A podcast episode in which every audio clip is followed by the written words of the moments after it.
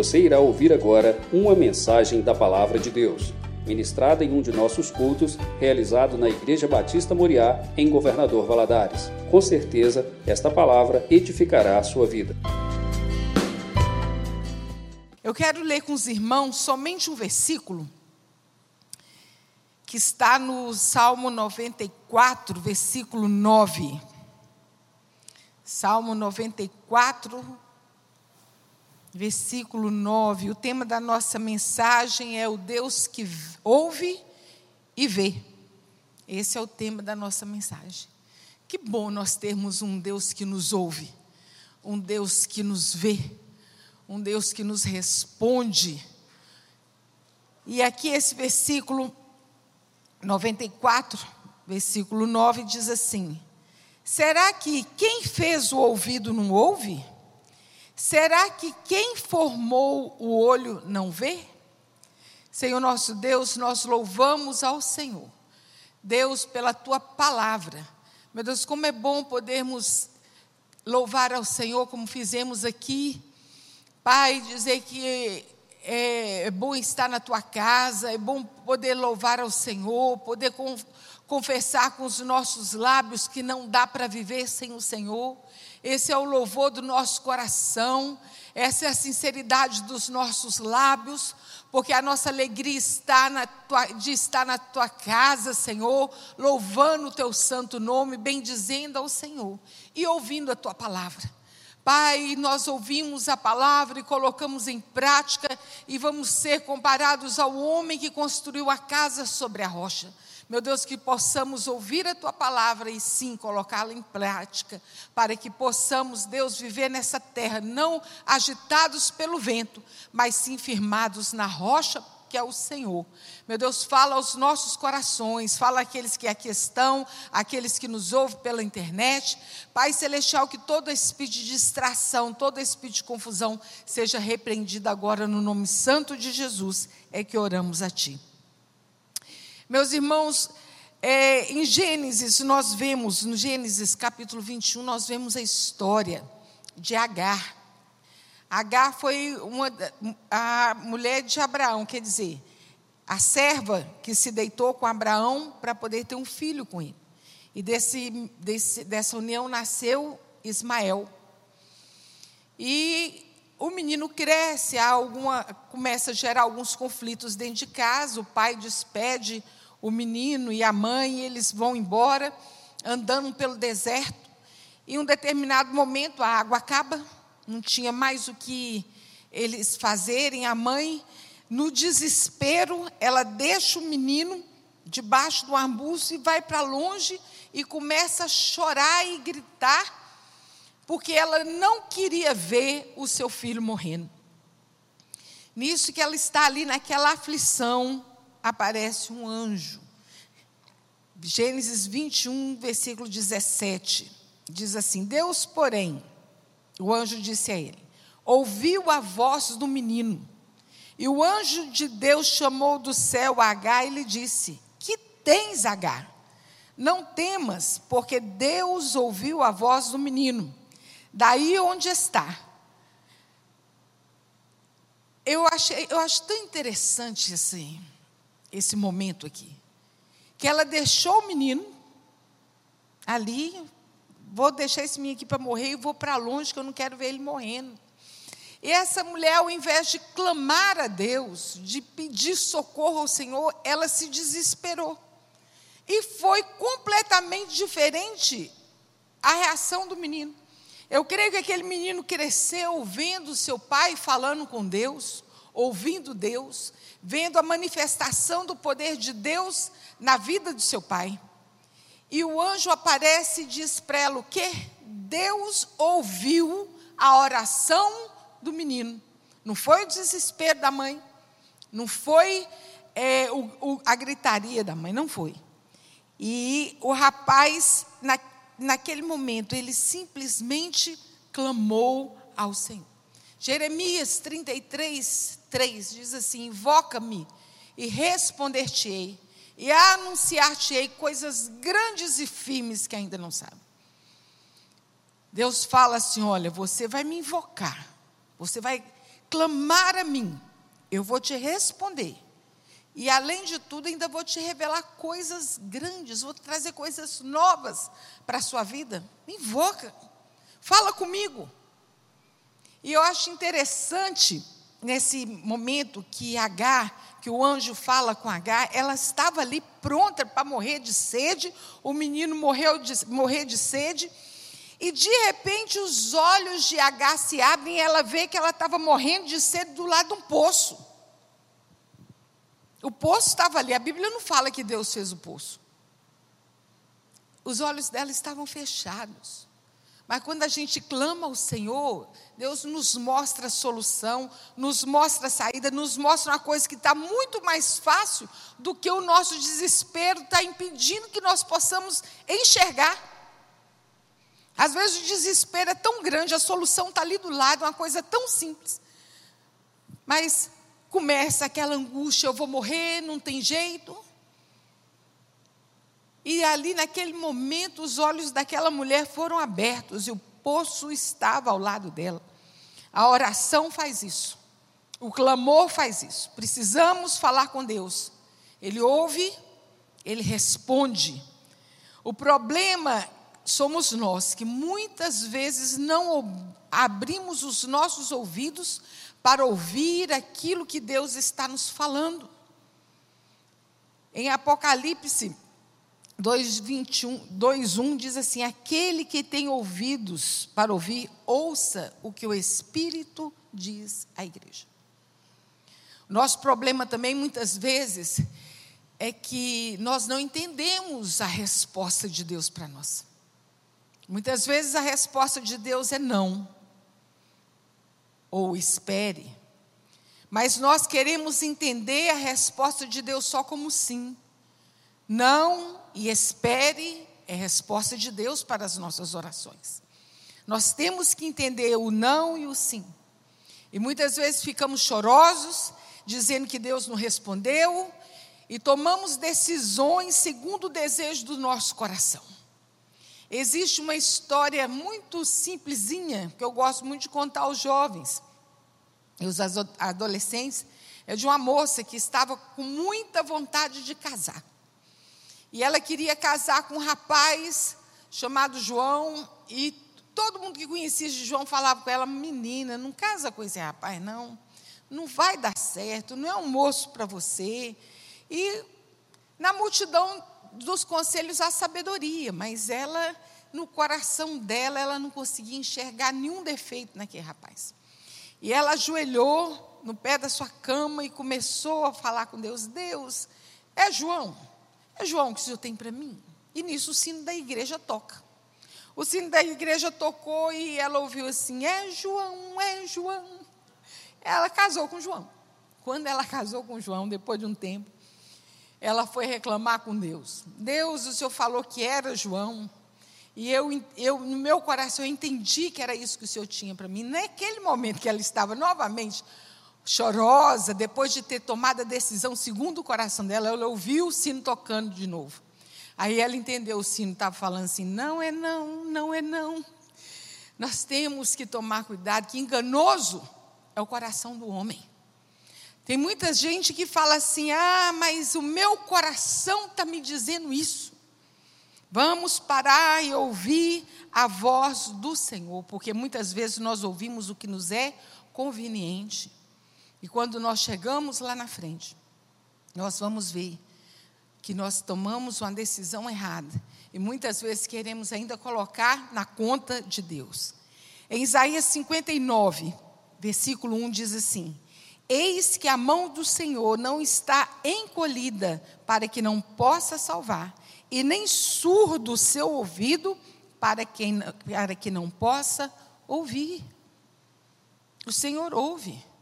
O versículo aqui nos diz: será que quem fez o ouvido não ouve? Quem fez o ouvido foi Deus. Será que quem formou o olho não vê? Um homem ele foi ao médico e comentou com a esposa dele e falou assim: Eu acho que a minha esposa ela está perdendo a audição. Ela está ficando surda. Ele falou, por quê? Porque eu tenho falado com ele, com ela, ela não tem me escutado. E aí o médico pediu que ele fizesse um teste com a esposa. E assim ele foi para casa e chegou da porta, ele gritou: "Querida, o jantar está pronto?" Ele não ouviu nada. Ele foi andando, entrando para dentro de casa: "Querida, o jantar está pronto?" Nada.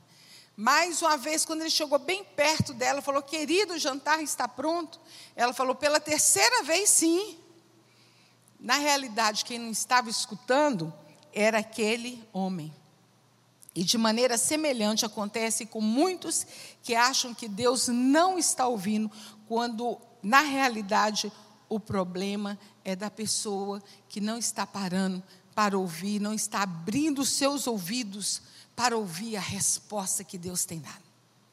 Deus ouve, Deus responde. Um coração quebrantado e contrito, Deus não despreza. E o que formou os olhos, será que não enxerga? Mas a pergunta certa seria: o que Deus não está vendo? O que será que Deus não está vendo? Um astrônomo, ele estava ajustando suas lentes potentes para ele poder contemplar, observar o pôr do sol.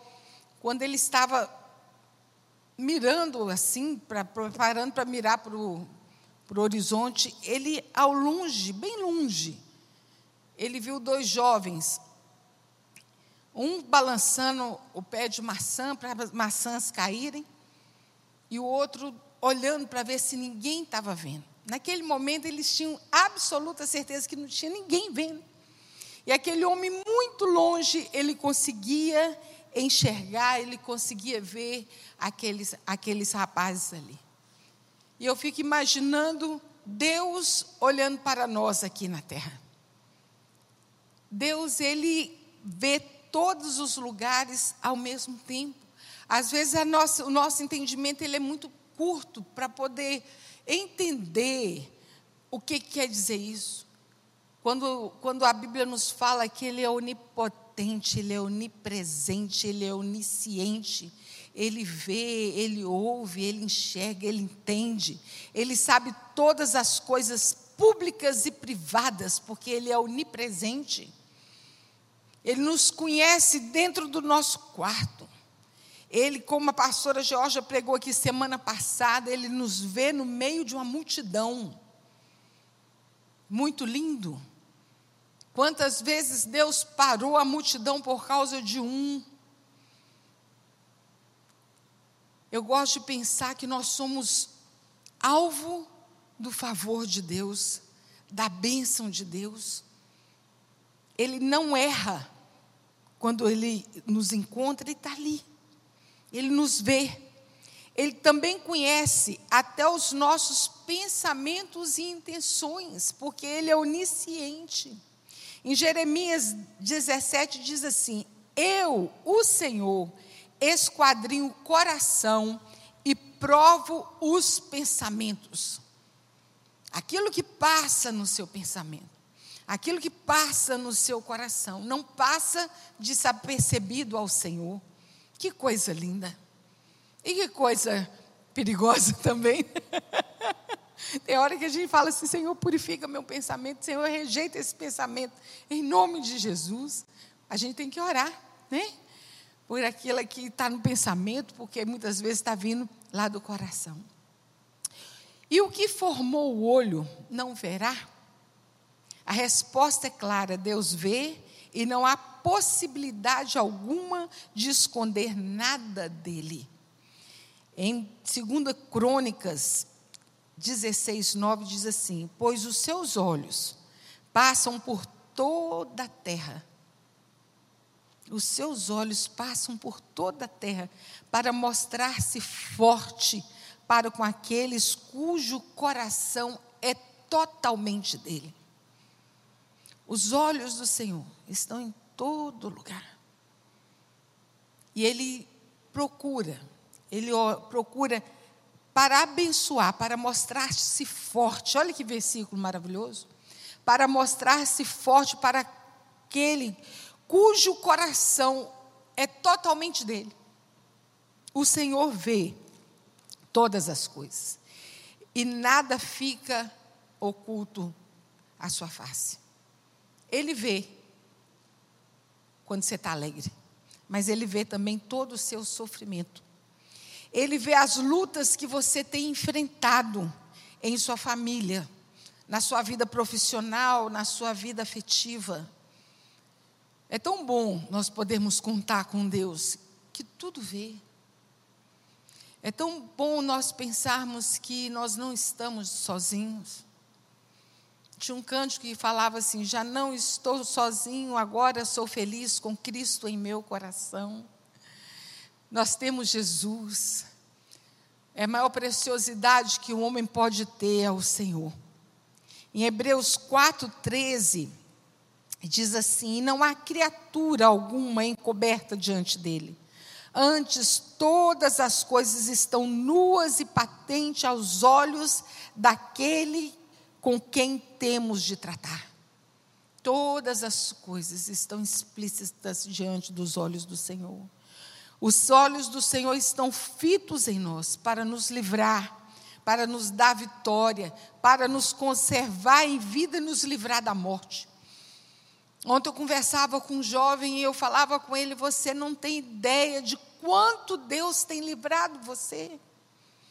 E nós não temos, gente, nós não fazemos ideia. Existe um mundo espiritual ao nosso redor. A Bíblia fala que Satanás, o nosso adversário, ele fica é, ao nosso derredor, rugindo como um leão, procurando a que ele possa tragar. Mas graças a Deus que ele está ao derredor, porque a própria palavra de Deus nos diz que os anjos do Senhor acampam-se ao redor daqueles que o temem e os livra.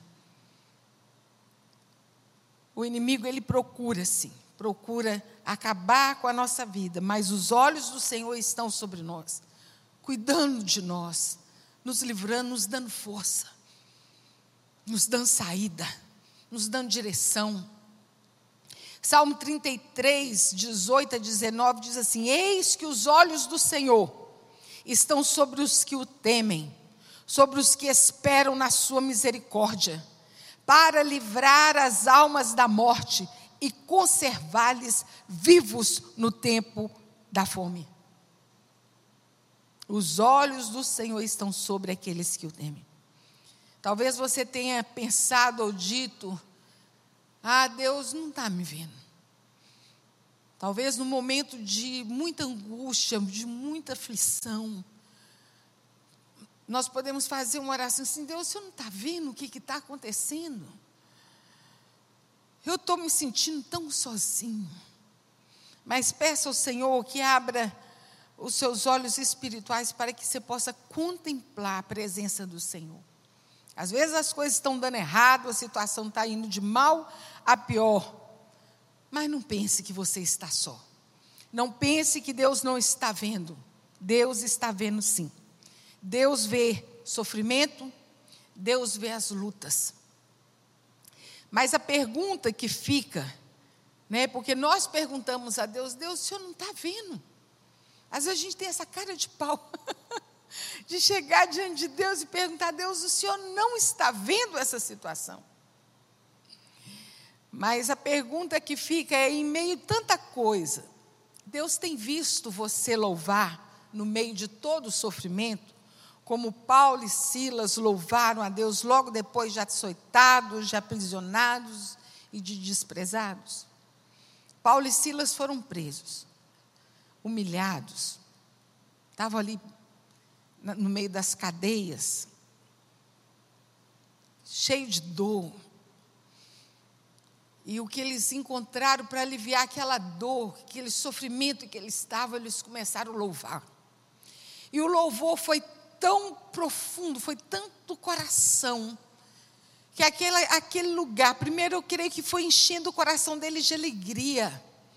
O bálsamo do Senhor veio e tirou as dores físicas, tirou, foi aliviando, e a presença do Senhor foi enchendo aquele lugar, e por fim, a, aquele lugar estremeceu de tanta presença do Senhor. As cadeias quebraram, E às vezes nós estamos perguntando para o Senhor, Senhor, o Senhor não está vendo, mas Deus está vendo você louvando a Deus no meio de toda dificuldade, ou Ele só está vendo você murmurando, reclamando, maldizendo. Nós cobramos do Senhor, mas Deus também espera de nós uma postura de servos do Senhor, daqueles que temem ao Senhor. Com certeza Deus está vendo muitas vezes que você não tem sido valorizado, que o, o pecado ele tão te, de perto te rodeia que muitas vezes você tem sido tentado, calúnias têm sido levantado contra você, falso testemunho tem levantado. Mas no meio dessa situação, Deus tem visto a sua fidelidade como a de José? José foi um rapaz que o tempo inteiro ele foi injustiçado. Ele foi injustiçado no meio dos seus irmãos, ele foi injustiçado quando ele estava escravo na casa de Potifar, ele foi injustiçado na prisão quando o, o que servia ao rei é, serviu vinho ao rei, o copeiro do rei esqueceu dele. Ele foi sendo injustiçado. Mas nada disso fez com que José deixasse de ser fiel ao Senhor. Eu fico pensando naquele jovem, dentro daquela prisão, ele estava absolutamente sozinho. Seu pai havia, estava pensando que ele estava morto que era assim que os irmãos tinham contado para o seu pai. Seus irmãos, na altura do campeonato, também já pensavam que ele já estaria morto, porque depois de tantos anos se passaram, ele foi vendido como escravo para a terra estranha, uma língua estranha, um costume estranho, e aquele menino jogado lá no fundo daquela prisão, ninguém sabia quem era aquele menino. Mas ele sabia que Deus sabia que ele estava ali. Ele sabia que ele clamava ao Senhor e que Deus estava ouvindo. Ele sabia que Deus estava vendo. Por isso, em todo tempo, ele preferiu ser fiel ao Senhor. E essa precisa ser a nossa postura.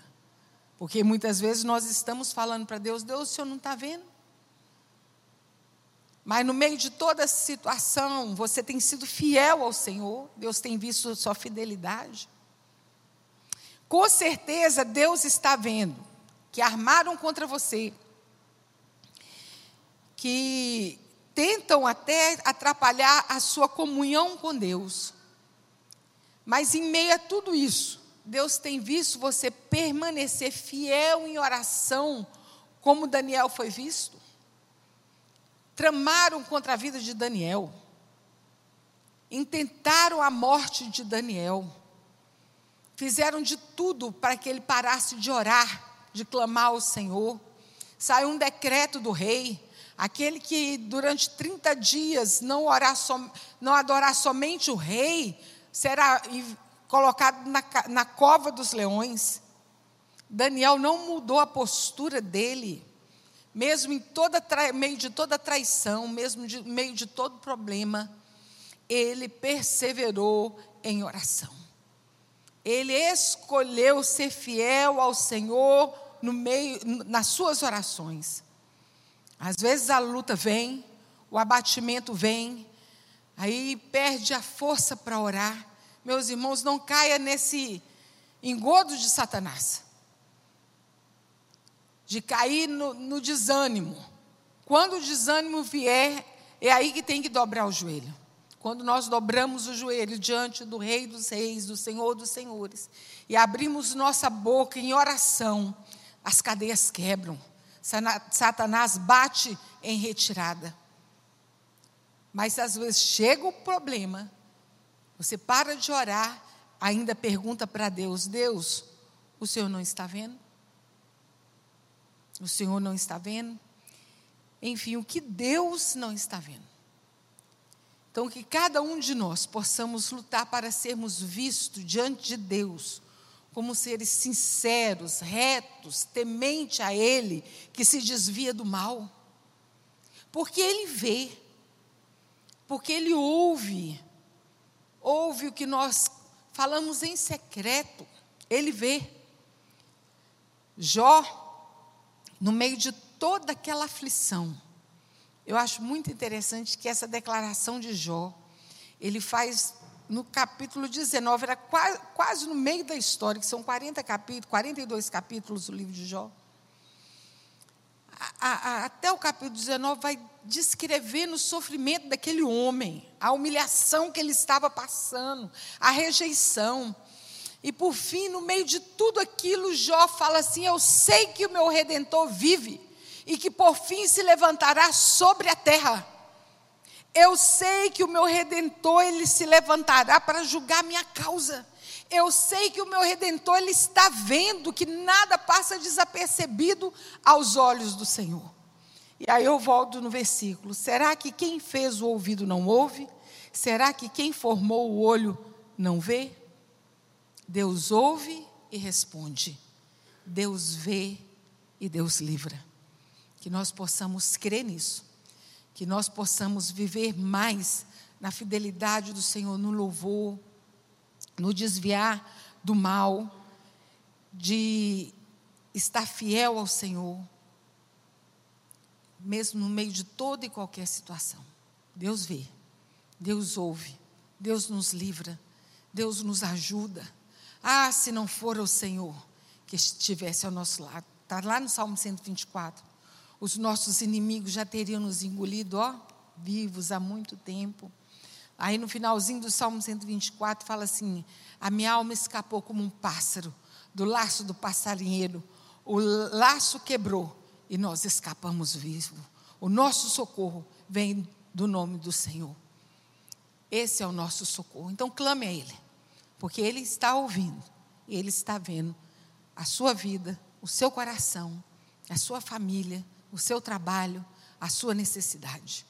Deus é Deus de misericórdia. Pai, nós louvamos o teu nome. Nós bendizemos ao Senhor por teu favor. Nós bendizemos ao Senhor, Deus, porque, ah, Deus, nós temos um Deus tão especial, o Deus único, que ouve realmente, que nos responde e que vê todas as coisas. Pai Celestial, eu quero pedir ao Senhor, eu sei que o Senhor contempla esses irmãos que agora oram juntamente comigo. O Senhor sabe, o Senhor conhece a necessidade, o Senhor conhece a angústia, a aflição.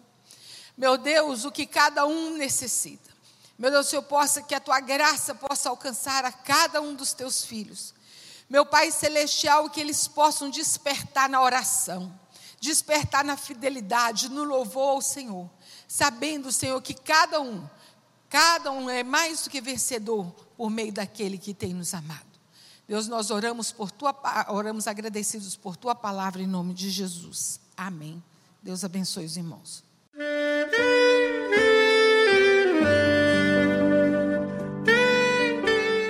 Querido amigo, Deus se interessa por você.